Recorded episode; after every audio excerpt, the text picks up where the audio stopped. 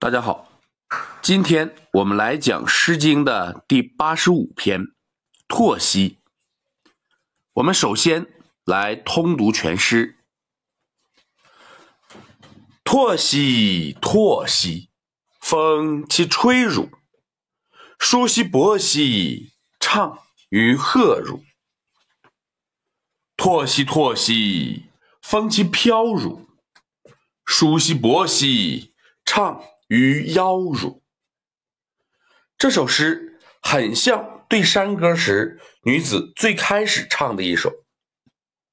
脱指的是草木脱落的皮或叶子，风吹叶落，包含了对歌时的季节和景象。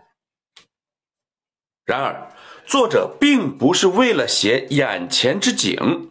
而唱这一句，作者的目的是用这一句确定韵脚，从而引出下一句。你看，他在下一句向男子呼喊：“你来唱，我来和你。”用的正是一个韵。当然，这一句景物描写又不仅仅。是韵脚与下一句有关，风吹叶落，体现的还是一种呼应的关系，所以自然引出了女子希望男子对她的歌声有所反应，所以这里用了性的手法。诗歌的意思很简单，这里还需要强调的是。舒兮伯兮一句，这一句针对的是几个人呢？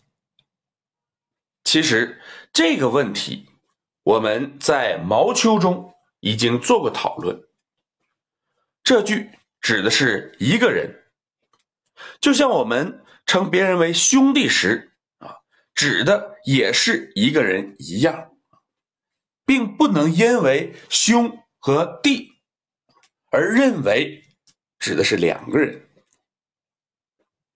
好，今天我们就讲到这儿。